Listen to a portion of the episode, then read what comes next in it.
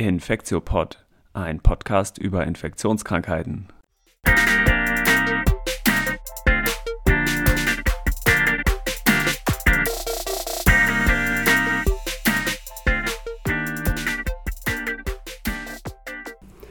Willkommen zur nächsten Folge vom Infektiopod. Ich freue mich ganz besonders, dass ich mit Thomas Meyer heute über die Erkrankung Syphilis spreche. Thomas, vielleicht fangen wir mit einer kurzen Vorstellungsrunde an. Willst du einmal erzählen, wer du bist, wo du so praktizierst und äh, was dich mit dem Thema verbindet? Ja, gern. Ja, vielen Dank, Till. Äh, auch vielen Dank, äh, dass du da an mich gedacht hast. Und äh, ja, kurz zu mir. Ähm, Thomas Meyer, von Ausbildung her Biologe ähm, und äh, habe lange Zeit in der Mikrobiologie gearbeitet, zuletzt auch im UKE für über zehn Jahre und äh, war dort auch hauptsächlich so mit äh, sexuell übertragbaren Infektionen befasst. Ich bin jetzt seit äh, über einem Jahr in Bochum im Josefshospital, das zur Ruhr-Universität Bochum gehört, und dort in der Dermatologie tätig. Äh, das hat aber nach wie vor mit äh, sexuell übertragbaren Infektionen zu tun, denn äh, dort in Bochum in der Dermatologie ist die deutsche ähm, STI-Gesellschaft angesiedelt, hat ihren Sitz dort. Der Präsident, Professor Brockmeier, äh, ist jetzt praktisch Kollege von mir. Und insofern äh, haben wir weiterhin mit äh, sexuell übertragbaren Infektionen zu tun und natürlich auch mit Syphilis, äh, was das heutige Thema sein wird. Super, genau. So ein paar von den Abkürzungen, die heute wahrscheinlich häufiger fallen werden, sind zum Beispiel STIs oder STDs für Sexual Transmitted Infection oder Sexual Transmitted Disease oder auch venerische Infektionen. Ne? Also der Ausdruck kommt, glaube ich, von Venus so, ne? von, von der Idee, dass man früher diese Erkrankung wirklich, oder früher war das eher die Idee, dass man die Erkrankung wirklich nur über Geschlechtskontakt sich zuziehen kann, was genau auch bei der Syphilis werden wir noch sehen, wahrscheinlich nicht so 100% stimmt, aber genau, das sind so ein bisschen die Ausdrücke, äh, die da kommen werden.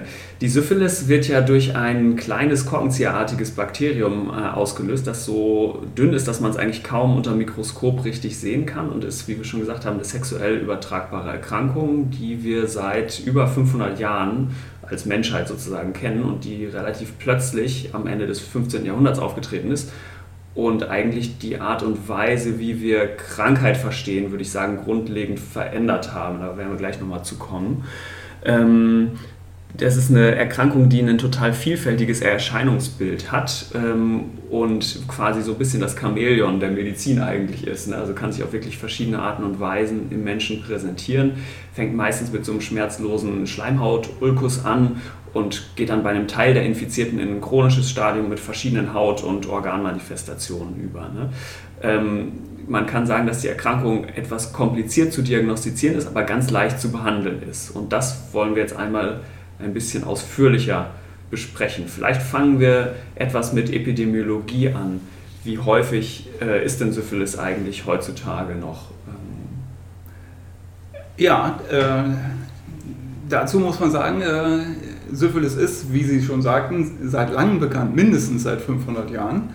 Ähm, hat äh, damals eine sehr große Häufigkeit gehabt, äh, hat so Ende des äh, 19. Jahrhunderts ebenfalls eine sehr große Häufigkeit gehabt, äh, ist dann mit dem Einsetzen von Antibiotika deutlich zurückgegangen.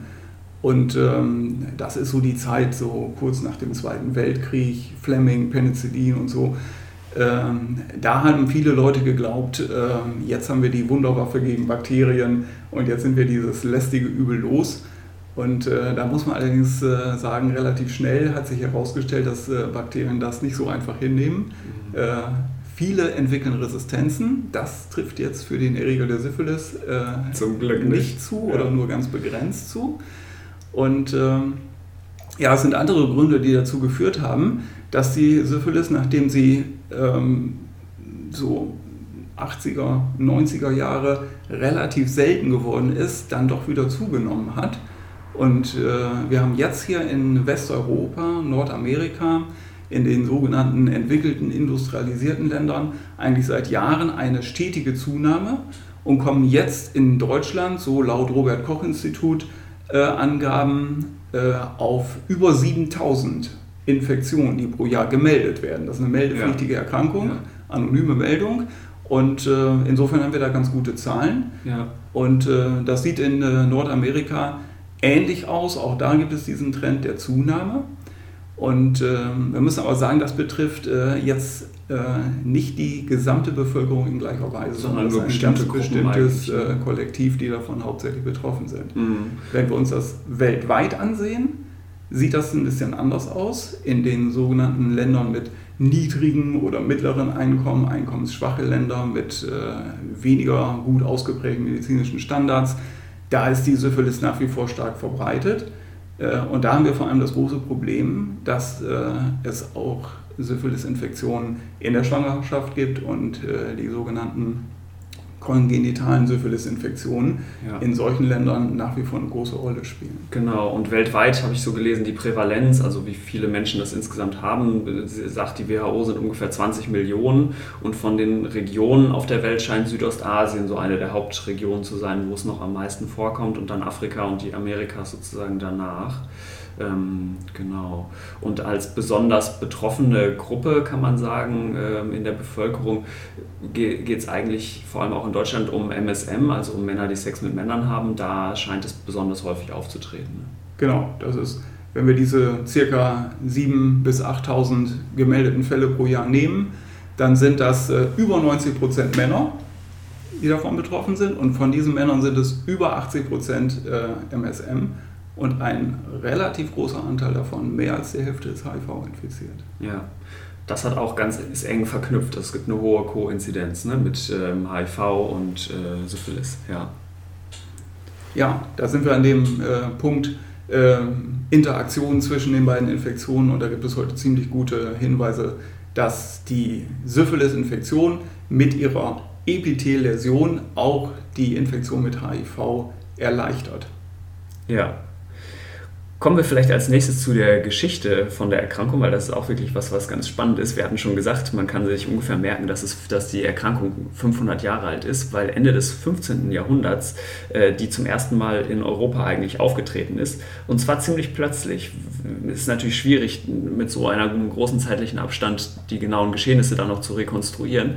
Aber die ersten, das erste Mal, dass diese Erkrankung beschrieben wurde, ähm, muss so um 1495 äh, sein oder 93, glaube ich, war der erste Ausbruch in Barcelona. Und äh, die Theorie geht so, dass wahrscheinlich das eine Erkrankung ist, die eingeschleppt wurde durch die ersten Seefahrmissionen in, die Amerika in den amerikanischen Kontinent, also durch Christopher Columbus Männer praktisch, die das dann mit zurückgebracht haben. Das heißt, die Theorie, die mittlerweile eigentlich am weitesten bestätigt ist, glaube ich auch, ähm, besagt eben, dass äh, diese Erkrankung vorher schon in Mittel- und Südamerika äh, endemisch war und dann dort äh, sexuell auf die Seefahrer übertragen wurde und die das dann mit zurück nach Europa gebracht haben. Da gibt es äh, heute ziemlich gute Hinweise, die das belegen. Das ist diese sogenannte Neue Welt-Theorie. Ja. Ähm, da gibt es auch immer noch äh, andere Möglichkeiten.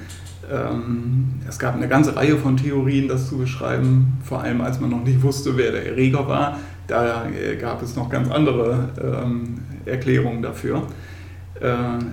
500 äh, Jahre, Ende des 15. Jahrhunderts. Äh, das ist tatsächlich beschrieben, Barcelona und vor allem in Neapel ein erster großer Ausbruch. Ja. Genau, das ist ganz spannend. Neapel, da war, glaube ich, das war eine Kriegshandlung. Da ist der französische König äh, Karl VIII. hat Neapel überfallen mit so einem ganz bunten Söldnerheer. Ne? Und äh, die haben Neapel relativ leicht eingenommen und haben sich dann dort aber zum großen Teil mit Syphilis infiziert, sind dann relativ schnell wieder rausgeflogen aus Neapel und haben dadurch dann die Syphilis eigentlich über ganz Europa verteilt. Ne? Und das war wohl wirklich einprägsam in der damaligen Zeit, weil es eine Erkrankung war, die man so eigentlich nicht kannte das ganze Mindset medizinisch gesehen in der damaligen Zeit war ja komplett anders und auch das Verständnis von was Krankheit und was Gesundheit bedeutet war ja komplett anders. Die Grundzüge, ganz vereinfacht gesagt, war diese Viersaftlehre oder diese Humoralpathologie nennt man es auf ähm, Deutsch auch. Man kann das aus der heutigen Zeit nur noch schwer nachvollziehen, aber das war so die Grundidee, dass es eben vier Säfte gibt, also Blut, Schleim, gelbe Galle, schwarze Galle und dass die Balance von diesen Säften im menschlichen Körper über Gesundheit und Krankheit eigentlich entscheidet. Und was jetzt wiederum eine Krankheit auslöst, also eine Imbalance von diesen Säften, das konnte eigentlich alles Mögliche sein. Und du hast schon diese anderen etwas wilden Theorien aus der damaligen Zeit angesprochen. Man glaubte für lange Zeit zum Beispiel, dass es die Sterne waren, ne? eine bestimmte Sternkonstellation ähm, sollte das dann gewesen sein.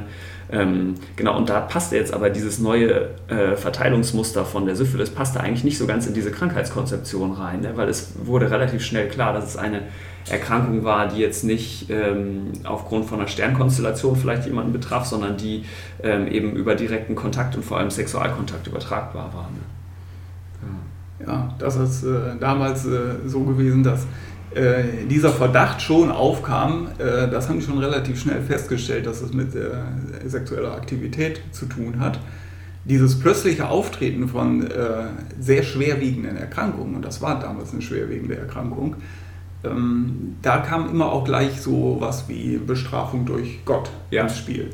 Äh, das ist da bei der Syphilis auch so gewesen.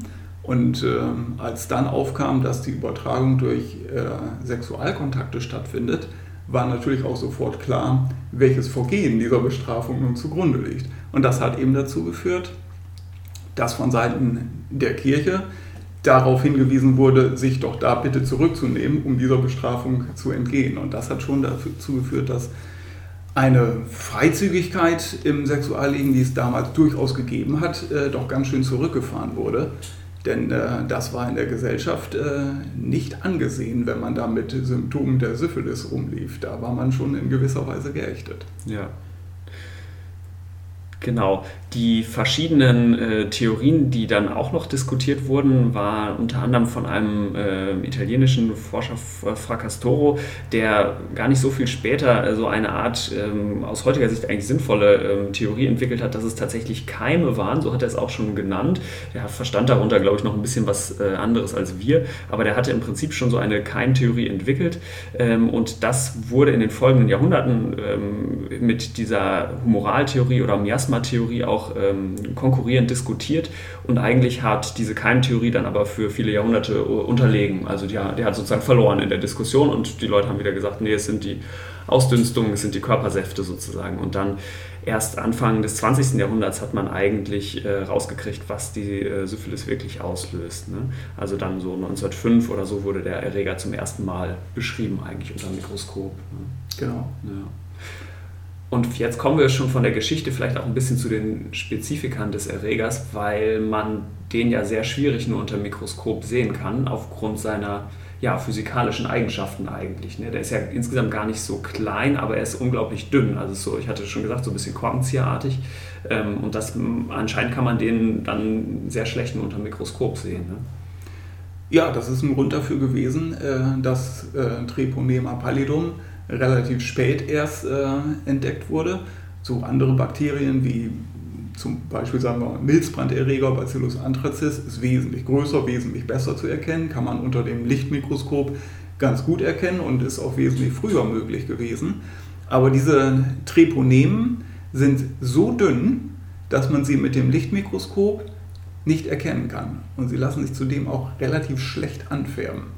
Ja. Und äh, das machte das schon etwas schwierig und es erforderte eine besondere Technik, äh, um die zu erkennen. Das ist die sogenannte Dunkelfeldmikroskopie, wo man nicht unter dem Mikroskop äh, reflektiertes Licht wahrnimmt, sondern eigentlich das Objekt von der Seite anstrahlt und dann die Lichtbrechung an dem Objekt äh, letzten Endes äh, wahrnimmt. Und damit sind diese kleinen Objekte sichtbar die sind äh, so 0,1 bis 0,2 Mikrometer äh, breit, also sehr dünn, aber dafür unheimlich lang äh, und dann so spiralig gewunden, was denen auch eine enorme Mobilität äh, vermittelt. Ja. Und eine andere Eigenschaft ist, dass sie auch sehr schwer anzuzüchten sind. Ne? Sie brauchen nur einen sehr geringen Sauerstoffgrad. Sie sind so mikroaerophil, wie man wohl dazu sagt und scheinen sich, also es geht, dass man sie in Kultur hält, äh, aber das scheint auch sehr schwer zu gehen. Und das hat lange gedauert, bis man das rausgefunden hat. Ja, das ist bis heute eigentlich nicht möglich, so in artifiziellen Medien äh, Treponema pallidum anzuzüchten. Äh, die Kultur läuft in, äh, ja, in Kaninchenhoden ab. Das sind äh, die Materialien, wo man die Erreger tatsächlich vermehren kann. Äh, und das sind auch die einzigen Stämme, die es so zurzeit gibt. Das ist nur eine ganz begrenzte Anzahl. Die werden tatsächlich in diesen äh, Kaninchenhoden gezüchtet. Ansonsten ist das nicht so, wie wir das von anderen bakteriellen Infektionen äh, kennen, dass man sie auf Festmedien anzüchten kann, dass man einfach Abstriche kultiviert. Das geht bei Treponema pallidum nicht. Das ist auch ein Grund dafür, warum es ähm, da noch nicht so weit ist wie bei anderen Infektionen, wie der Ablauf der Erkrankung, wie die Pathogenese und wie die pathogenen Eigenschaften der Bakterien sind. Das ist bei Treponema pallidum noch nicht so gut geklärt. Ja. Ich glaube, in der Forschungsgeschichte der Syphilis mussten auf jeden Fall sehr viele Kaninchen dran glauben, weil immer wieder Leute an den Kaninchen experimentiert haben. Ne? Genau. Wir äh, sortieren vielleicht den Erreger noch einmal ähm, ein bisschen ein oder nehmen noch einmal eine Klassifizierung vor. Treponema pallidum, du hattest es schon gesagt, ist der Erreger der Syphilis, genauer gesagt Treponema pallidum Subspezies pallidum nochmal. Ne? Ähm, es gibt ja, ja nämlich auch noch andere und die gehören zu der größeren Obergruppe der Spirochäten, also der schraubenförmigen Bakterien. Das ist richtig, ne? Genau, das ist die Obergruppe Spirochäten. Außer den Treponemen gehören die Borrelien dazu ja. und äh, als weitere Gruppe die Leptospiren. Und Borrelien und Leptospiren kommen hier genauso vor. Borreliose, äh, das ist jedem bekannt, durch äh, Zecken übertragene Infektionen. Die Leptospiren äh, verursachen äh, auch eine systemische Erkrankung, die Morbus Weil zum Beispiel, mhm. und ähm, kommen bei Tieren vor und auch so in der Umwelt, äh, im Wasser zum Beispiel. Gibt durchaus die Möglichkeit, äh, wenn Leptospiren im Wasser sind und äh, man hat Kontakt damit, dass man sich damit infiziert. Ja. Und Treponem, Treponema pallidum, müssen wir sagen, Subspezies pallidum, wird äh, ganz überwiegend durch Sexualkontakte übertragen. Ja. Was ich im Studium kaum gelernt habe, ist, dass es auch noch andere treponemale Erkrankungen gibt, die kein, die nicht die Syphilis auslösen, zum Teil aber ähnliche Symptome machen und die nicht so sehr bei uns eine Rolle spielen, sondern eher in spezifischen Orten auf der Welt. Es gibt zum Beispiel Begel, die so in Westafrika und in arabischen Ländern äh, ausgelöst wird durch Treponema, auch Treponema pallidum, aber Subspezies ist Endemika, also man nennt es auch endemische Syphilis. Ne? Genau, dann gibt es die Framboisie oder Jors auf Englisch, die auch durch ein treponemales Bakterium ausgelöst wird, oder Pinta, so in Lateinamerika. Ne? Das sind alles Erkrankungen, die, glaube ich, auch noch schlechter verstanden sind und noch weniger beforscht sind als die Syphilis. Ne?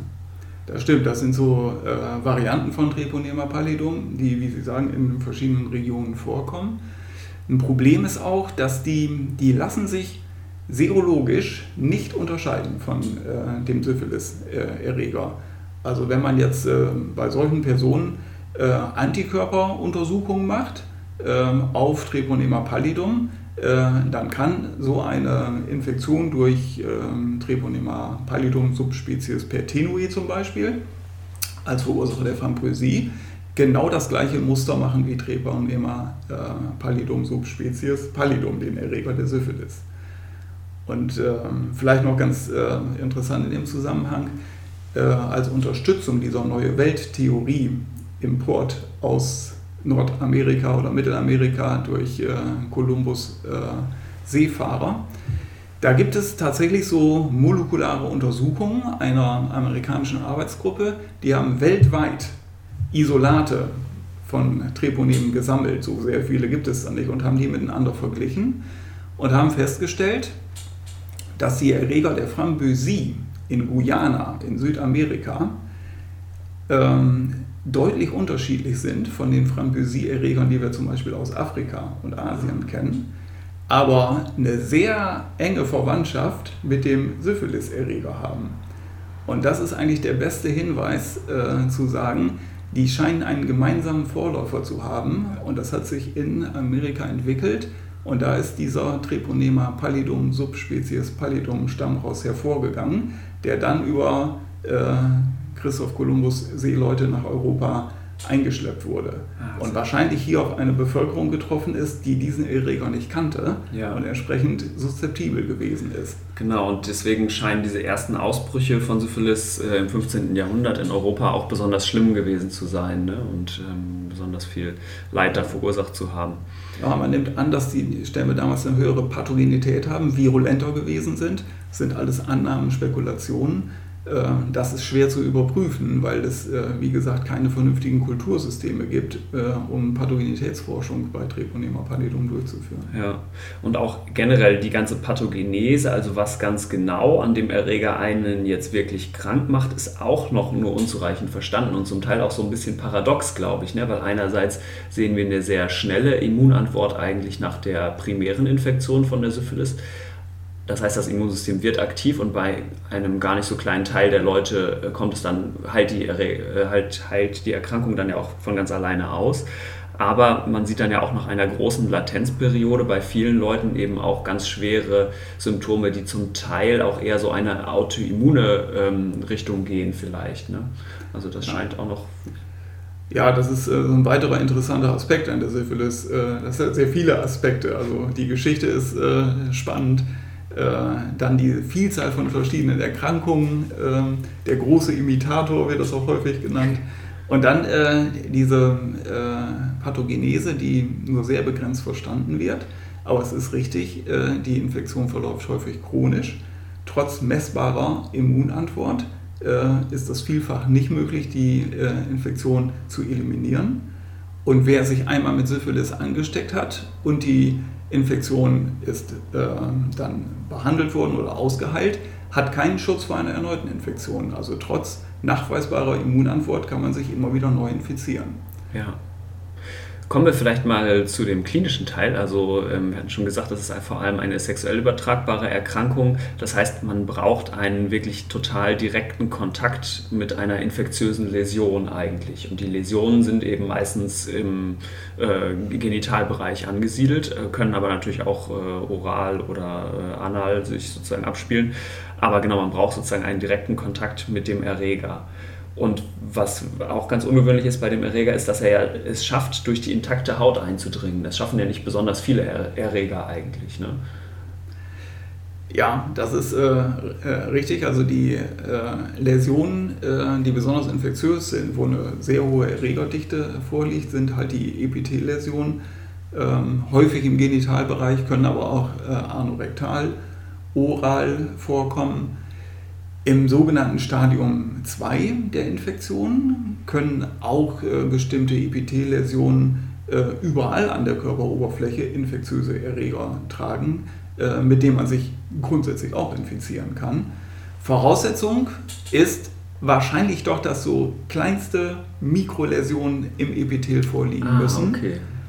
Aber ganz äh, hundertprozentig weiß man das nicht. Ja. Äh, das ist bis heute nicht verstanden, ob die Bakterien tatsächlich auch durch die intakte Haut äh, durchdringen können oder Schleimhaut. Ähm, ist nicht geklärt. Ah, okay. Geht bisher davon aus, dass es wahrscheinlich immer kleinste Mikroläsionen sind, ja. wo die Erreger Zugang finden. Ja. Genau, Epithel ist ja sozusagen die alleroberste äh, Schicht der Haut ähm, und auch von den Schleimhäuten. Ne? Ähm, das, der Erreger kann auch durch die Plazenta gehen, also ähm, deswegen ja auch die konatale Syphilis, die wir schon angesprochen hatten. Was ich noch ganz spannend fand, war, dass es eigentlich keine beschriebenen Fälle von Bluttransfusionen gibt, die eine Syphilis übertragen haben, weil anscheinend der Erreger ein sehr enges Spektrum von Temperaturen nur toleriert und eben diese kalten Temperaturen von ähm, gelagerten Blutprodukten nicht toleriert und dann schnell abstirbt. Ne? Ja, also er ist sehr angepasst äh, an den Menschen und sehr empfindlich und äh, hat ein äh, schon sehr umfangreiches Nährstoffangebot, äh, bezieht diese Nährstoffe von seinem Wirt ähm, das ist schon eine sehr starke Adaptation, Adaptation an, den, äh, an den Menschen. Und äh, ja, das kann gut sein, dass ähm, das ein Grund dafür ist, warum es über äh, Blutproben ähm, und Transfusion nicht übertragen wird. Nichtsdestotrotz gehört äh, die Untersuchung von, äh, in die Untersuchung von Blutproben und genauso auch bei Organspenden die Syphilis-Untersuchung äh, auf jeden Fall immer mit dazu. Ja, auf jeden Fall. Genau, diese klinische Einteilung, du hattest schon gerade Syphilis 1 und 2 verschiedene Stadien erwähnt, ist relativ komplex. Ich will mal versuchen, das ein bisschen zu systematisieren. Man kann auf der einen Seite vielleicht unterscheiden eine symptomatische und eine asymptomatische Infektion mit Syphilis. Und eine andere Unterscheidung ist, besteht diese Infektion schon ein Jahr oder besteht sie schon länger als ein Jahr? Und das kann man jetzt sozusagen einteilen. Wenn ich eine asymptomatische Syphilis-Infektion habe, könnte ich sozusagen von einer, spreche von einer latenten Syphilis. Also latente Syphilis heißt immer, ich habe keine Symptome. Ne? Und dann könnte ich dementsprechend von einer frühen latenten Syphilis, also einer Syphilis, die keine Symptome macht und weniger als ein Jahr besteht, und von einer späten latenten Syphilis, also einer Syphilis, die keine Symptome macht und länger als ein Jahr besteht, sprechen. Wenn ich jetzt Symptome habe und damit eine symptomatische Syphilis habe, kann ich grob drei oder vier verschiedene Krankheitsstadien unterscheiden, also Syphilis 1, 2, 3, 4, so kann man es vielleicht sagen, wobei die jetzt nicht immer in dieser Reihenfolge unbedingt vorkommen müssen. Zumindest fängt es aber immer an mit der primären Syphilis, also mit Lewis 1. Und vielleicht kannst du einmal schildern, wie das sozusagen aussieht, die primäre Syphilis, was ist da typisch? Ja, also schon ganz richtig gesagt, das ist so die Lehrbucheinteilung. Ähm, der Erreger hält sich nicht immer daran, das kann auch mal anders ablaufen. Aber äh, normalerweise ist es schon so, dass äh, nach Übertragung der Erreger mit Infektionsbeginn, wenn äh, über eine kleine Epitheliation äh, Treponemen Zugang zum Wirt gefunden haben, dass etwa drei Wochen dauert im Schnitt, bis äh, diese primäre Symptomatik auftritt. Also es ist eine relativ lange Inkubationszeit. Unter Umständen kann das auch mal länger dauern. Es sind Fälle beschrieben, wo das bis zu 90 Tage dauern kann.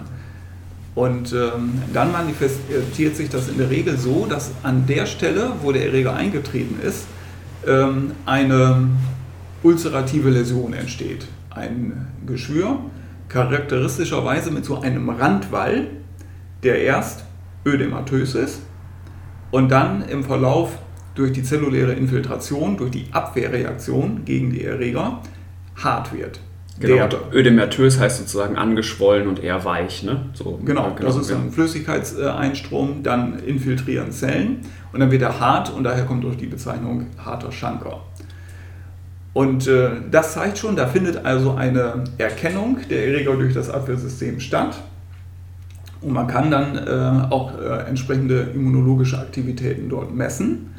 Und äh, das führt auch dazu, dass der Erreger lokal äh, begrenzt wird und äh, entfernt wird, aber nicht hundertprozentig. Es gibt immer ein paar Bakterien, die schaffen es, dieser Immunantwort zu entkommen und äh, die verbleiben erstmal. Ja.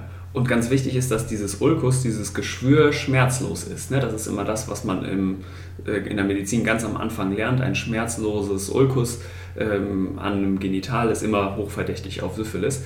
Und warum das jetzt genau schmerzlos ist, ist auch nicht so gut verstanden, weil wenn man Bilder davon sieht, denkt man sich, wie zur Hölle kann sowas schmerzlos sein? Das sieht echt fies aus, ne, eigentlich. Ja, das stimmt. Das ist äh, ganz wichtig und das unterscheidet es auch äh, von anderen genitalen Ulcera, also durch Herpes simplex zum Beispiel, die sind schon schmerzhaft, auch das äh, Ulcus Molle, der weiche Schanker, der hier kaum vorkommt, aber in, äh, in Afrika zum Beispiel durchaus äh, angetroffen wird, der, das ist schmerzhaft. Das kann sein, das ist aber auch nicht bewiesen, dass äh, bestimmte Faktoren von Treponema pallidum da lokal zu einer Art Betäubung führen, mhm. äh, sodass das Schmerzempfinden äh, einfach unterdrückt wird.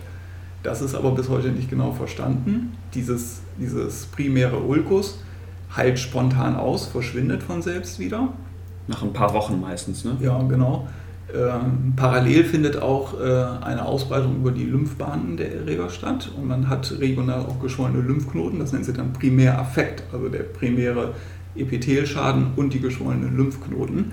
Und das zeigt schon auch wieder an, dass die Immunantwort äh, abläuft. Genau, zusammen heißt es dann Primärkomplex, ne? die, ähm, die Lymphknoten. Genau, Primärkomplex, ja. richtig. Genau, und dann ähm, heilt es spontan ab und man hat erstmal ein bisschen Ruhe eigentlich. So ein paar Wochen. Genau, und dann kommt nämlich die sekundäre Syphilis. Ja, das ist dann so in den allermeisten Fällen, äh, tritt dann äh, mit einer gewissen zeitlichen Verzögerung von ein paar Wochen das zweite Stadium, die Sekundärsyphilis, aus, auf. Und ähm, dem zugrunde liegt eine systemische Verbreitung der Erreger. Nicht nur über die Lymphbahnen, sondern auch übers Blut. Und da sehen wir, die kommen durchaus im Blut vor. Und das ist auch der Grund dafür, dass äh, Blutspender auf äh, Syphilis untersucht werden, weil äh, es gibt schon eine Phase der hämatogenen Streuung. Und äh, dieses Stadium 2 mit systemischer Ausbreitung äh, ist dementsprechend auch mit entsprechender Symptomatik, systemischer Symptomatik äh, assoziiert. Das ist wie so ein äh, so ein grippaler Infekt oder wie grippeartige Symptomatik mit Kopfschmerzen, Fieber, Gliederschmerzen geht das einher. Und ähm, weist auch schon darauf hin, Kopfschmerzen, dass offensichtlich die Erreger auch frühzeitig schon Zugang zum Nervensystem finden. Ja. Es gibt ein Organ, was erstaunlich wenig von den Treponemen befallen wird, und das ist die Lunge. Also so eine syphilitische Pneumonie ist wirklich eine Rarität. Und das scheint auch an diesen speziellen, sehr angepassten Eigenschaften des Erregers zu liegen, dass er so zu viel Sauerstoff auch gar nicht so gut vertragen kann wahrscheinlich. Ne? Das ja. fand ich noch ganz spannend. Das kann gut sein, dass das damit zusammenhängt. Sie hatten schon gesagt, so mikroaerophil. Also Sauerstoff ist äh, nicht unbedingt erwünscht bei Treponemen. Deshalb ist die Lunge vielleicht nicht so betroffen. Aber sonst kann in diesem zweiten Stadium äh, der Erreger in fast jedes Organ äh, sich ausbreiten. Und äh, besonders betroffen davon ist die Haut, deshalb auch, weil man das so nach außen sehen kann. Und es gibt eine Vielzahl von äh, Manifestationen an der Haut im Stadium 2 der Syphilis. Ja. Und äh, dementsprechend auch eine ziemlich äh, umfangreiche differentialdiagnostische Abklärung. Absolut. Vielleicht beschreiben wir trotzdem einmal das Exanthem, also den Hautausschlag, der so typisch ist für, das, für, ein, äh, für die erste Manifestation von der sekundären Syphilis. Und zwar ist das da so ein bisschen schwer zu sehender, fast masernartiger Hautausschlag. Wir würden so ja, genau. makulär, also sozusagen im Hautniveau, fleckhaft sagen dazu. Ähm, und der, genau, der wird manchmal sogar übersehen von den Betroffenen. Ne? Ja, und nicht selten äh, auch verwechselt mit anderen Erkrankungen. Ja. Aber das, das ist so äh, dieses äh, makulopapulöse Exanthem, ganz ähnlich wie bei Masern, klinisch auch nicht sicher zu unterscheiden. Das sieht manchmal täuschend ähnlich aus. Ein Kriterium, was oft herangezogen wird, die Handinnenflächen und Fußsohlen sind bei Syphilis in der Regel mit betroffen. Ja. Das ist äh, bei vielen anderen äh, Erkrankungen nicht so.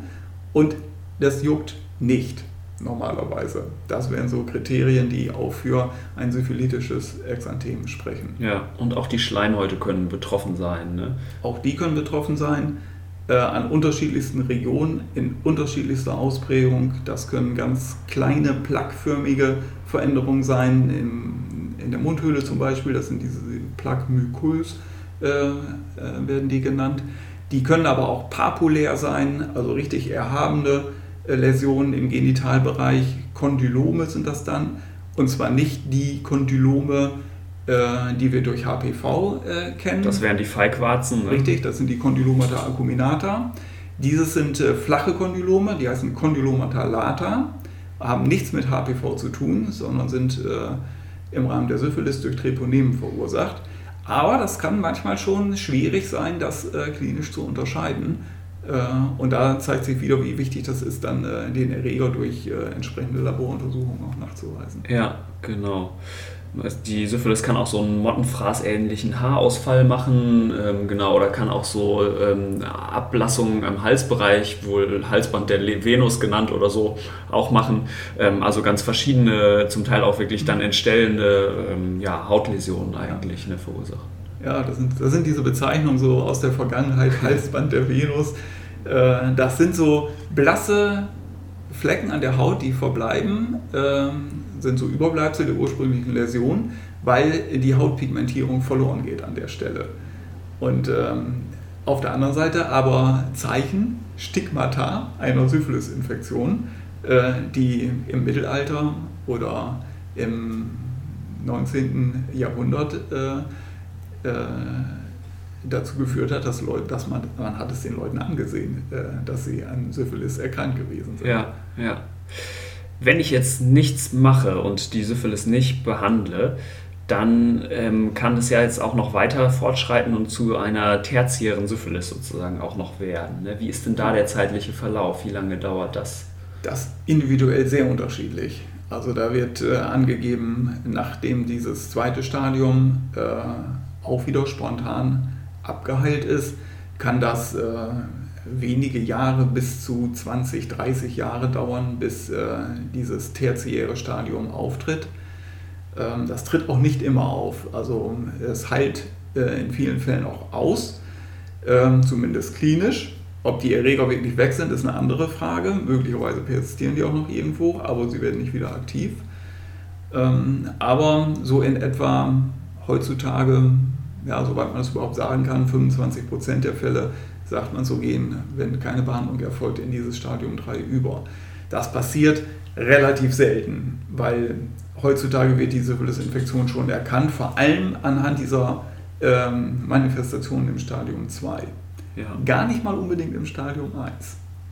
Ja. Was damit zusammenhängt, dass viele dieser primären ulcerativen Läsionen an Regionen sind, äh, die nicht so leicht zu sehen sind. Also anorektal, oral und bei Frauen ist das auch nicht immer so zu erkennen, wenn das zervikal ist. Ja. Nur so die äh, äh Läsion am Penis, äh, das ist sehr offensichtlich und wird erkannt.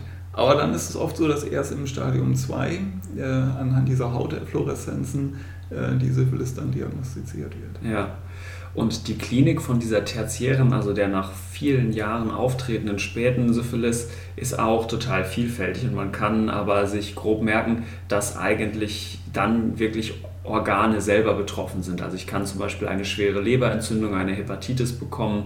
Ich kann die großen Gefäße, also eine Aortitis zum Beispiel, entzündet haben ähm, oder auch eine Hodenentzündung.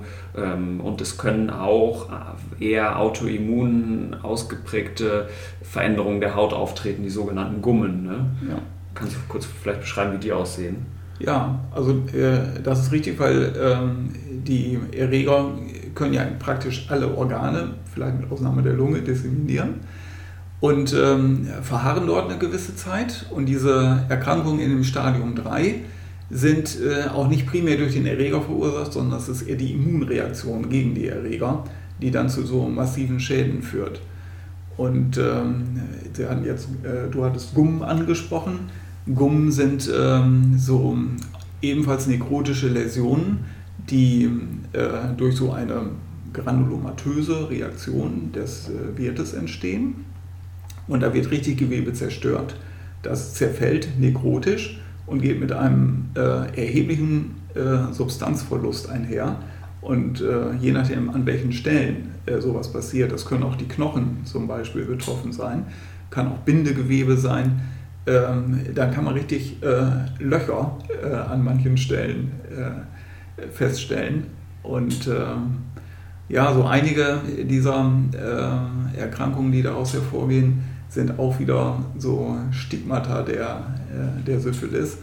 Äh, zum Beispiel, wenn äh, Knochen verloren geht, kann das im Gesichtsbereich dazu führen, dass äh, so massive Deformationen auftreten. Die haben dann so eine vorgewölbte Stirn die Nase eingedrückt, dann spricht man immer so von, von Sattelnase. Das sind so ganz typische Zeichen einer tertiären Syphilis.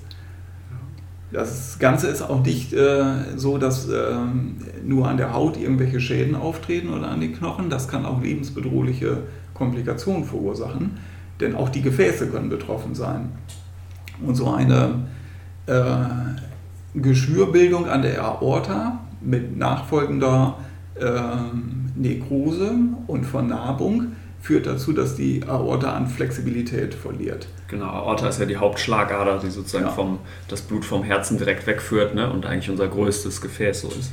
Und das kann dann bei äh, vorübergehend mal erhöhtem Blutdruck dazu führen, dass so Aneurysmen entstehen, so Aussackungen in der Aorta. Und äh, im ungünstigsten Fall äh, reißt das Gefäß und ja. dann äh, besteht akute Lebensgefahr durch innere Verblutung. Ja, das letzte Stadium, was wir auch noch erwähnen sollten, ist die Neurosyphilis. Das wird manchmal Stadium 4 genannt, ähm, kann aber, wie wir schon angedeutet haben, eigentlich in allen Stadien auftreten. Ne? Also ich kann auch ähm, Erreger sich im Gehirn und im, ZN, im äh, peripheren Nervensystem manifestieren, ähm, relativ kurz nach der Infektion. Das tritt auch nicht bei allen äh, Erkrankten auf. Ich habe mir herausgefunden, äh, dass ungefähr bei einem Zehntel oder so auftreten soll der Erkrankten und aber gehäuft bei HIV-Infizierten ne, und anderen mhm. Immunsupprimierten. Ja, das stimmt. Das ist, äh, gilt heute so, dass äh, HIV-Infektionen oder andere Formen äh, der Immundefizienz ähm, mit einem höheren Risiko einhergehen, dass die Erreger sich im Nervensystem ausbreiten und auch dort Erkrankungen verursachen. Ähm, so ein bisschen äh, unklar ist das heute, wie oft die tatsächlich äh, ins Nervensystem gelangen. Es gibt schon so äh, Hinweise und Meinungen, dass das auch in der äh, früheren Phase, im Stadium 2 passiert. Systemische Ausbreitung mit Kopfschmerzen würde so darauf hinweisen. Es gibt nicht so sehr viele Untersuchungen ähm, über die, die Häufigkeit, mit der man die Erreger dann auch tatsächlich im äh, Nervensystem, im Liquor zum Beispiel, nachweisen kann. Ähm, es ist aber so, dass in diesem äh, Quartärstadium, der, das Stadium der Neurosyphilis oder Neuroluis, ähm, ähm, die Erreger dann tatsächlich äh, Entzündungen und Schädigungen im Nervensystem verursachen. Das kann das Großhirn sein, das kann auch das Rückenmark sein. Man unterscheidet da zwei verschiedene äh, Krankheitsformen. Das ist einmal die paralytische Neurosyphilis, wo das Großhirn betroffen ist mit entsprechenden äh, Ausfallerscheinungen, demenzartigen Zuständen, äh, kognitiven Störungen. Und auf der anderen Seite ist es, äh, wenn das Rückenmark, die, die Hinterstränge sind, das äh, betroffen sind, wenn die degenerieren, dann geht das mit anderen Symptomen einher. Genau, Hinterstränge sind sozusagen die Nervenleitbahnen wirklich hinten im Rückenmark gelegen, wenn man von oben drauf guckt, die die Sensibilität vermitteln und ans Gehirn zurückmelden. Ne? Das genau. heißt, es geht so mit ähm, Sensibilitätsverlust und vor allem auch stärksten einschießenden Schmerzen, diesen Tabes dorsalis, äh, wird das ja auch genannt, äh, geht das einher. Ne? Genau.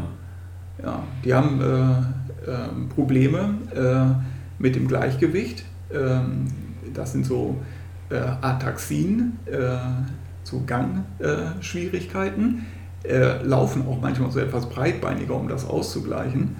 Und ähm, ein ganz interessanter Test, um sowas festzustellen, ist, wenn die die Augen verschließen, dann haben die eine Fallneigung, weil es fehlt denen dann die Orientierung äh, bei geschlossenen Augen äh, und äh, weil dieses Gleichgewichtssystem geschädigt ist. Genau, und bei den Augen hat man im Medizinstudium immer noch äh, gelernt, wenn man sozusagen die Eins kriegen wollte, musste man immer wissen, dass es noch so eine Agil-Robertson-Reaktion äh, gibt. Ja. Ne? Das heißt, wenn man die Augen untersucht, mit der Lampe reinleuchtet, wie man es aus den Fernsehserien kennt, dann hat man bei der Syphilis eine etwas spezielle Situation, dass äh, die Augen kaum reagieren auf den Lichtreiz, weder wenn man direkt mhm. reinleuchtet, noch wenn man ins gegenüberliegende Auge reinleuchtet. Also direkte und konsensuelle Lichtreaktionen funktionieren nicht, aber die, Au die Pupillen sich schon noch eng stellen, äh, wenn man so eine Konvergenzreaktion macht, also wenn man äh, auf ein etwas näheres Objekt guckt. Ja, das genau. scheint so spezifisch dafür ja. zu sein. Okay. Reaktion auf Nähe ist unverändert, aber die Reaktion auf Licht ist stark beeinträchtigt. Ja, ja. Äh, das ist diese unterschiedliche Pupillenreaktion. Archie Robertson Pupille, das ist auch so ein diagnostisches Kriterium. Genau.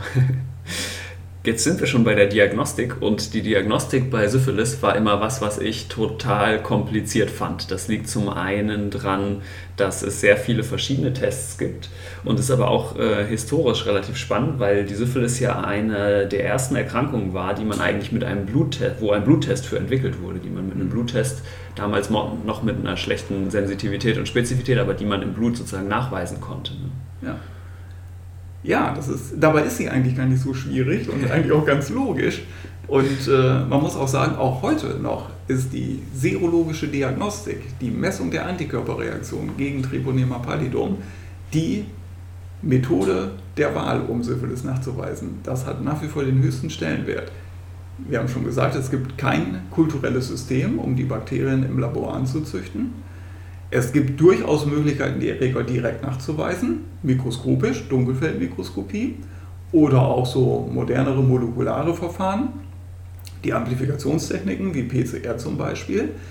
Aber dazu braucht man eine Epithelläsion, man braucht Material, wo man die Erreger vermutet. Und auch selbst wenn man aus diesen Primärläsionen jetzt Abstrich oder Flüssigkeit entnimmt, dann haben Mikroskopie, histologische Untersuchung oder PCR-Untersuchung eben nicht hundertprozentige Sensitivität. Das ist nach wie vor nicht gegeben. Und ein negatives Ergebnis in so einem Direktnachweissystem schließt eine Syphilis niemals aus. Und es muss immer serologisch überprüft werden. Ja, und ich hatte es schon erwähnt, es gibt ganz viele verschiedene Tests, die diese Antikörper messen, also verschiedene serologische Tests. Man kann grob unterscheiden, ob es äh, Treponemen-spezifische Tests sind oder ob es äh, unspezifische Tests sind, die dann andere Antikörper gegen Kardiolipin, also gegen so bestimmte Protein-Fettmischungen quasi äh, im Blut äh, messen. Ne? Ja, genau. Das sind die beiden äh, Testsysteme, die auch eingesetzt werden. Die müssen auch eingesetzt werden, um äh, wirklich eine äh, klare Aussage zu haben. Das macht einem etwas merkwürdig vorkommen, einen nicht spezifischen Test für Triponemen einzusetzen, um die Infektion nachzuweisen. Der hat aber durchaus äh, seinen Stellenwert. Aber es werden natürlich auch spezifische Tests eingesetzt die sind inzwischen auch schon ganz gut verbessert worden, weil man weiß jetzt etwas mehr über die Antigene, die für die Immunantwort wichtig sind. Und ähm, man muss ja irgendeine Antigenquelle für solche Tests haben. Und wenn man den Erreger nicht kultivieren kann, dann war das früher schon problematisch. Das waren Stämme, die eben in Kaninchenhoden gezüchtet wurden und äh, die wurden eingesetzt für diese äh, Treponema pallidum äh.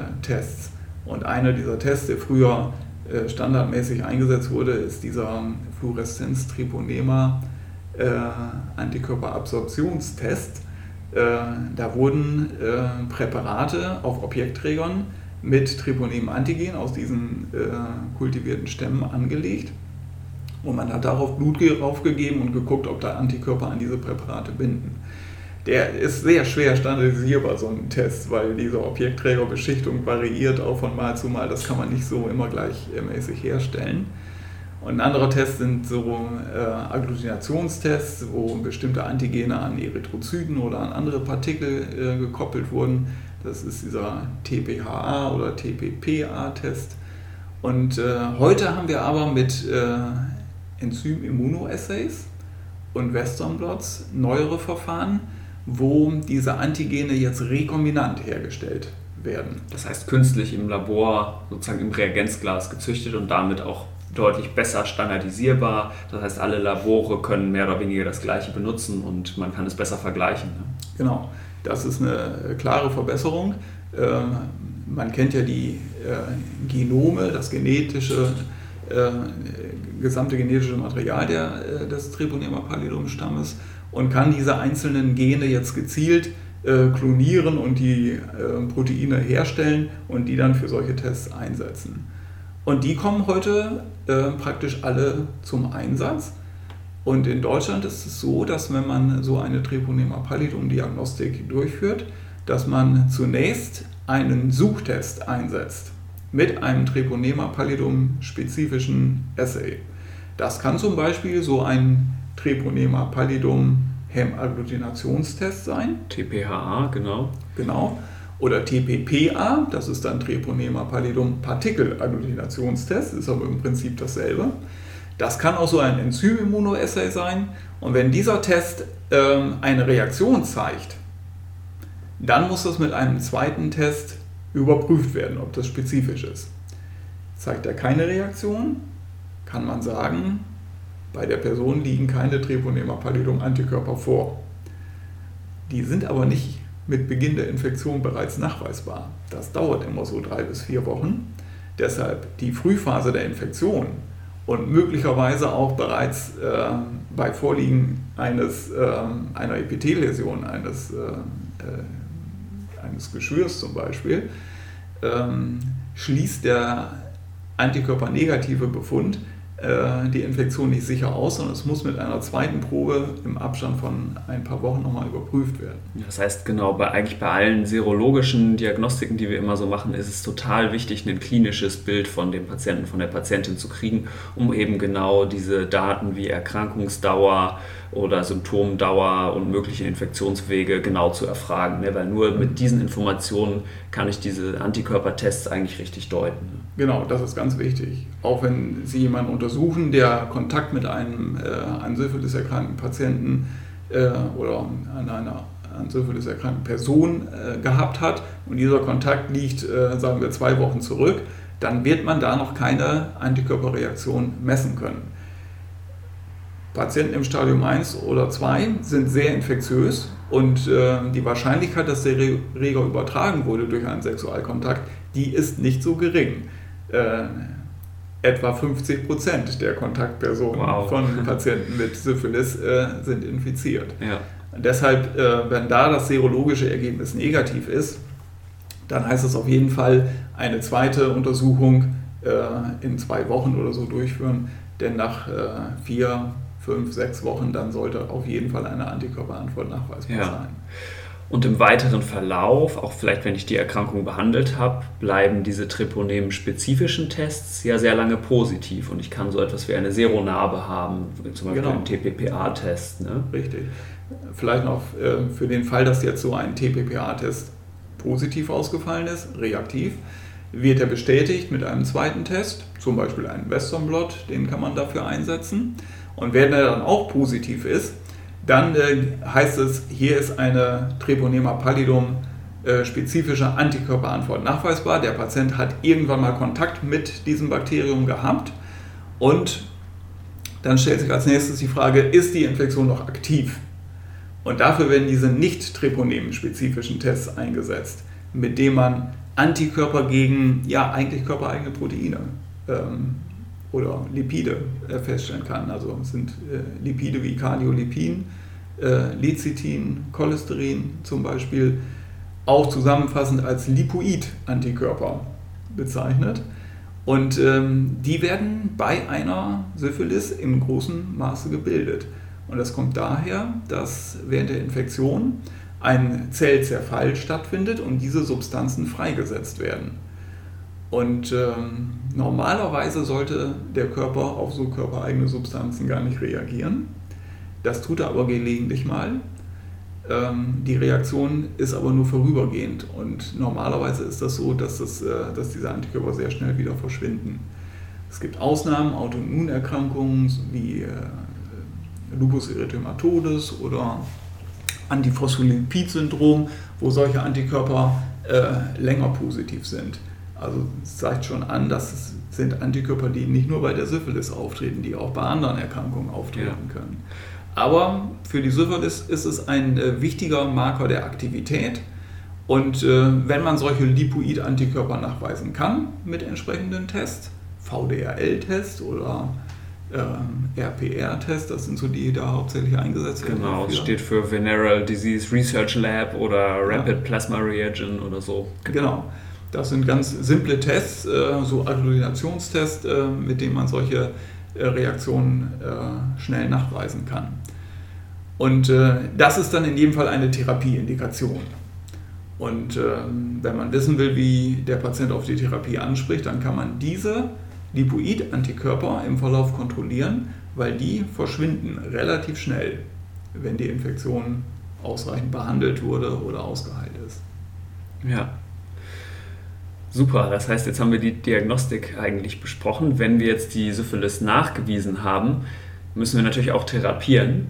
Ja. Und heutzutage ist dieses Therapiekapitel der Syphilis total einfach, würde ich sagen. Man gibt ja. immer Penicillin, bumm, zack, das war's und es ist eigentlich auch immer wirksam. Verrückterweise scheint es noch kaum Resistenzen dieses Erregers äh, zu geben gegen Penicillin eigentlich. Ne? Ja, das ist so eine weitere verrückte Eigenschaft der Treponemen. Die haben keine Resistenzen gegen Penicillin entwickelt. Das, was bei allen anderen Bakterien, wo Penicilline eingesetzt äh, worden sind, oder fast allen, ähm, der Fall gewesen ist, Ne? Nehmen wir die Gonokokken als Beispiel für eine sexuell übertragbare Infektion. Die sind auch äh, anfangs mit Penicillin behandelt worden, äh, mit Dosierungen, die bis auf das Hundertfache gesteigert wurden, bis dann irgendwann so ausgeprägte Resistenzen bei Gonokokken aufgetreten sind, dass man das heute nicht mehr machen kann. Genau, ein typischer Resistenzmechanismus gegen Penicilline ist ja immer, dass man so eine Beta-Lactamase äh, bildet, also die Bakterien, dass sie die bilden. Ähm, Penicilline gehören ja zur Gruppe der Beta-Lactamase, das hat mit der chemischen Struktur davon zu tun und äh, die scheint, wenn ich es richtig verstanden habe, zwar in den äh, Syphilis-Erregern angelegt zu sein, aber die kommt sozusagen, wird vorher abgefangen oder auf jeden Fall kommt sie nicht zur Wirkung. Die scheinen sich nicht gegen die Penicilline wehren, wehren zu können. Ne? Nee, das ist, äh, die haben im Gegensatz zu vielen anderen Bakterien auch äh, keine Plasmide. Die sind ja häufig plasmid-kodiert, mhm. Beta-Lactamasen. Oder so andere äh, mobile genetische Elemente wie Transposer und sowas. Das ist bei Treponemen nicht beschrieben. Ja. Die haben ihr relativ einfaches Genom, das ist auch noch recht klein und damit äh, sind die zufrieden und kommen die klar. Sind eben sehr gut an den Menschen angepasst. Und äh, dieser Resistenzmechanismus ähm, über Beta-Lactamasen, der ist bei Treponema pallidum nicht realisiert. Und andere Mechanismen wie veränderte Penicillin-bindende Proteine, äh, das gibt es eben auch nicht bei Treponema pallidum. Ja. Also keine Resistenz gegen Penicillin. Und das ist das Gute. Die Infektion ist relativ einfach mit Penicillin zu behandeln.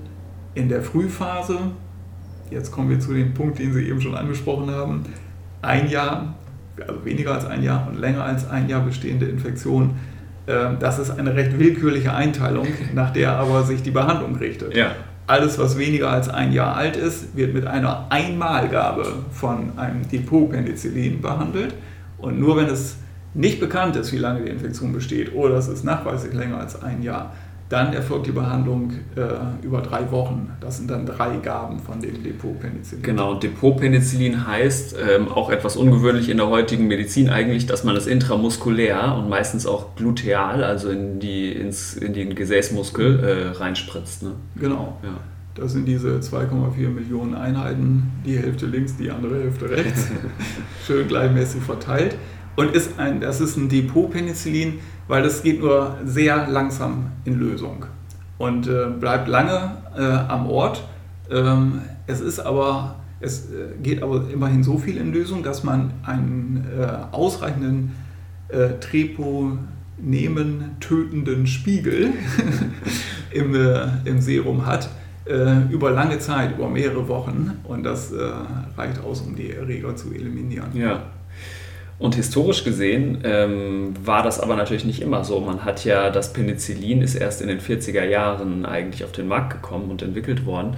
Ähm, und historisch gesehen in den, in den 500 Jahren war die überwiegende Zeit dadurch geprägt, dass man eigentlich kaum was machen konnte gegen die Syphilis und dass die Therapien dagegen zum Teil wirklich abstruse Ausmaße eigentlich angenommen haben und man oft auch Therapien entwickelt hat, die eher die Leute noch weiter geschädigt haben zum Teil. Ne? Also wir können vielleicht auf ein, ein paar so Schlaglichter ähm, werfen, dass so im 15. Jahrhundert hatte man die Vorstellung, die Erkrankung kam ne, durch Kolumbus aus den Amerikas und jetzt brauchen wir auch eine Pflanze, das war dann dieses Guayakholz, ja. Guayakholz, was auch aus Amerika kommt, die dagegen hilft. Das war noch eine Therapie, die jetzt noch nicht so schädlich war zumindest, aber so richtig gut geholfen hat sie auch nicht, kann man vielleicht sagen.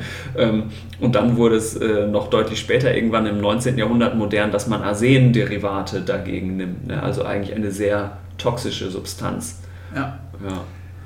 Ja, das war aber schon ein gewisser Durchbruch zu der Zeit. Ja. Denn äh, davor war auch Quecksilber sehr beliebt oh ja. äh, für die Behandlung und das hatte auch enorme Nebenwirkungen. Ja. Und äh, für die Betroffenen äh, äh, noch ein weiterer äh, kritischer Punkt. Also nicht nur der Makel in der Gesellschaft, dann die Erkrankung mit allen Komplikationen, und dann auch noch diese nebenwirkungsreiche Therapie. Also die waren also mehrfach gestraft, äh, wenn ja, sie sich mit Syphilis angesteckt haben. Ich habe was gelesen von so Quecksilbersaunas, wo die Leuten wirklich so Quecksilberdämpfen bei hohen Temperaturen ausgesetzt wurden, die zum einen natürlich wirklich die Hautläsionen wohl bekämpft haben, aber zum anderen natürlich ganz schreckliche Nebenwirkungen direkt lokal an der Haut, aber auch, weil sich Quecksilber im Nervensystem anreichert, schwerste ähm, ja, Gehirnnebenwirkungen eigentlich gemacht haben. Ja. Das ist, aber da kann man schon erkennen, äh, äh, mit welchen Komplikationen und Konsequenzen die Leute damals äh, gerechnet haben, um sich überhaupt einer solchen Therapie auszusetzen. Ja. Und das zeigt schon, äh, welche äh, schweren Erkrankungen äh, so eine Treponemeninfektion damals verursachen konnte. Ja. Mit dem Arsen, dem Salvasan, ist es etwas besser geworden. das hat auch tatsächlich eine gewisse Wirksamkeit gehabt. Ja nicht ganz so nebenwirkungsreich, aber Arsen ist, ist genauso äh, toxisch und in, in größeren Konzentrationen und lange angewendet hat das auch enorme Nebenwirkungen. Ja. Das wurde von Paul Ehrlich 1906, glaube ich, ähm, entdeckt quasi und ja. genau kam dann auf den Markt und war eigentlich damals ja auch schon richtig äh, ein richtig großer Durchbruch. Ne? Man musste es allerdings ziemlich lange geben, über ein Jahr, glaube ich, musste man das applizieren und es war damals auch sehr teuer und sicherlich nicht für alle Leute verfügbar, die es brauchten. Ne? Ja, äh, das auf jeden Fall. Also das war eine, eine teure Therapie. Ähm, ich weiß gar nicht, dass da war auch eine der ersten Firmen so viel chemische äh, Reagenzien, die dahinter gesteckt hat. Weiß ich jetzt gar nicht, welche das war. Mit denen ist es zusammen auf den Markt gebracht worden. Aber das war so der, waren so die Anfänge der Pharmaindustrie. Ja. Und, aber den richtigen Aufschwung hat es äh, bei der Behandlung von Syphilis eigentlich erst mit dem Penicillin gegeben. Ja, und es gab in der Zeit, so um die Jahrhundertwende, 19. bis 20. Jahrhundert, durchaus auch Ärzte, die gesagt haben, das ist alles schädlich, was wir machen und eigentlich schaden alle unsere bisherigen Therapieversuche den Syphilis-Erkrankten mehr, als dass sie nutzen. Und einer war, glaube ich, in äh, Oslo in Norwegen, dieser Dr. Böck, der äh, eigentlich die Patienten nicht behandelt hat, sondern nur isoliert hat und dann über lange, lange Zeit beobachtet hat. Bis zu 20 Jahre hat er 2000 Patienten beobachtet und das ist eigentlich auch die Hauptquelle die es uns erlaubt, den quasi natürlichen Krankheitsverlauf bei Syphilis zu verstehen, weil er das sehr genau beschrieben hat. Ne? Aber das fand ich mhm. nochmal ganz interessant, dass es Ärzte auch schon erkannt haben, dass diese Therapien, die da gemacht werden, vielleicht mehr schaden zum Teil. Ne? Ja. ja. wenn man bedenkt, dass äh, eben jetzt so in der heutigen Zeit äh, die äh, Symptomatik sich ein bisschen abgemildert hat und dass nur etwa bei 25 Prozent dieses Stadium 3 überhaupt äh, auftritt, muss man schon sagen, die Chance, dass sie nach dem Stadium 2 keine weiteren Schäden haben, liegt dann bei 75 Prozent. Und wenn man jetzt äh, solche Therapien mit schweren Nebenwirkungen einsetzt, die Chance, dass sie schwere Nebenwirkungen haben, die ist aber erheblich höher. Ja, absolut. So, das ist heute natürlich anders, weil jetzt äh, muss man schon sagen, mit der Verfügbarkeit von Antibiotika und der immer noch äh, vorhandenen Wirksamkeit von, von Penicillin muss natürlich jeder Patient, bei, eine, bei dem eine Syphilis äh, diagnostiziert wird, auch behandelt werden. Ja. Vielleicht noch als letztes eine besondere, auch ein bisschen abgefahrene Therapie, die wohl in den 30er Jahren ähm, so auch verwendet wurde, war diese Malaria-Therapie. Da hat sogar jemand, der, jemand einen äh, Medizin-Nobelpreis für gekriegt, Julius Wagner-Jorek, ähm, dass er äh, Syphilitika mit Malaria infiziert hat. Und auch das scheint verrückterweise ähm, obwohl es natürlich sehr risikoreich und sehr gefährlich ist, eine gewisse Wirksamkeit zu haben, weil wohl dieses Fieber ähm, und diese erhöhte Körpertemperatur auch nicht so gut vertragen wird von den Erregern. Ne? Ja, aber das ist natürlich auch grenzwertig, solche Behandlungsversuche. Äh, Keine gute ist, Idee, ja. Wenn man den, äh, äh, die Pathogenese, also den, das Krankheitsgeschehen bei der Syphilis nicht genau kennt, äh, und nicht weiß, welche Faktoren wichtig sind, dann sollte man mit solchen Sachen vorsichtig sein. Das wollen wir heutzutage sicherlich nicht mehr machen. Genau, wir hatten es schon angesprochen, das Penicillin wurde dann, wurde ja eigentlich schon, ne, Alexander Fleming, du hattest es auch schon gesagt, in den 20er Jahren entdeckt, kam aber dann ähm, erst 43 so richtig wurde es erst entwickelt. Die US Army hatte das jetzt zuerst ähm, und genau ab da war es dann auch wirklich äh, weit verfügbar und es war eigentlich so eine Magic Bullet gegen die Syphilis. Ne? Also auf einmal hatte man ähm, eine, eine, Therapie, die wirklich total wirksam war und genau, das ist ja äh, seitdem so. Ja. ja. das hat der Krankheit schon auch äh, in gewisser Weise den Schrecken etwas genommen. Und äh, ist auch ein Grund dafür gewesen, dass es äh, immer weniger Syphilis-Erkrankungen gegeben hat. Äh, und wenn, sind sie frühzeitig behandelt worden. Und äh, heutzutage ein Stadium 3 ist äh, extrem selten. Ja. Also ich erinnere mich in den zehn Jahren äh, am UKE in der Mikrobiologie an ein, vielleicht zwei Fälle, ah, wo es tatsächlich okay. mal eine Neurosyphilis gegeben hat. Wow in dem einen Fall tatsächlich auch mit äh, Labornachweis. Es gibt so bestimmte Verfahren, mit denen man das äh, im Labor dann nachweisen kann. Und in dem zweiten Fall halt nur der klinische Verdacht, da war die Laboruntersuchung zu dem Zeitpunkt nicht durchgeführt worden. Aber das zeigt schon, wie, wie selten das ist. Ja. Ja, super. Jetzt haben wir schon über eine Stunde geredet. Ich glaube, wir haben die Syphilis relativ äh, ausführlich eigentlich besprochen. Fällt dir noch was ein äh, zu Syphilis, was wir unbedingt noch erwähnen müssten? Oder? Ja, man kann sich am Ende natürlich immer die Frage stellen, äh, diese Erkrankung gibt es so lange mit schwersten Komplikationen. Und wenn wir jetzt heute davon reden, dass wir die ja alle gut behandeln können und äh, wir auch hier nur einen bestimmten äh, Personenkreis haben, der hauptsächlich davon betroffen ist. Wir haben äh, diese Problematik konatale Syphilis, Infektion in der Schwangerschaft, Schwangerschaft ja kaum noch, weil wir ein Screening haben in der Schwangerschaft und falls es tatsächlich äh, mal vorkommt, eine Syphilis-Infektion in der Schwangerschaft zu diagnostizieren, ist hier genügend Zeit, das rechtzeitig zu behandeln und dementsprechend Kinder, die mit Syphilis oder mit Treponema pallidum-Infektion geboren werden, das ist extrem selten. Das sind Einzelfälle, die hier pro Jahr auftreten. Weltweit ist das eine ganz andere Geschichte. Weltweit, so laut WHO-Angaben, haben wir etwa 500.000 äh, Treponema pallidum-Infektionen bei Neugeborenen. Wow. Übertragung in der Schwangerschaft. Und das ähm, müsste man reduzieren. Es gibt auch Bestrebungen von der WHO, das zu machen. Ja. Und Einführung von Screening in Kuba ist es zum Beispiel durchgeführt worden, hat dazu geführt, dass es da enorm reduziert wurde. Ja. In anderen Ländern ist es nicht so. Und man kann sich fragen, dieser Erreger kommt nur beim Menschen vor. Er ist heißt, enorm an den Menschen angepasst. Er ist relativ langsam in der Vermehrung. Er ist leicht nachzuweisen. Er ist ganz easy zu behandeln man könnte durchaus das Ziel verfolgen, diesen Erreger zu eliminieren. Der Absolut. kommt woanders nicht vor. Ja. Das ist so ähnlich wie bei Pocken oder bei Masern. Der, die kommen auch nur bei Menschen vor. Die WHO versucht das eigentlich schon seit 30 Jahren, die Masern zu eliminieren. Ja. Verlängert die Deadline immer wieder. Ja. Es gelingt nicht. Aber es müsste theoretisch eigentlich machbar sein, solche Infektionserreger komplett zu eradizieren. Ja.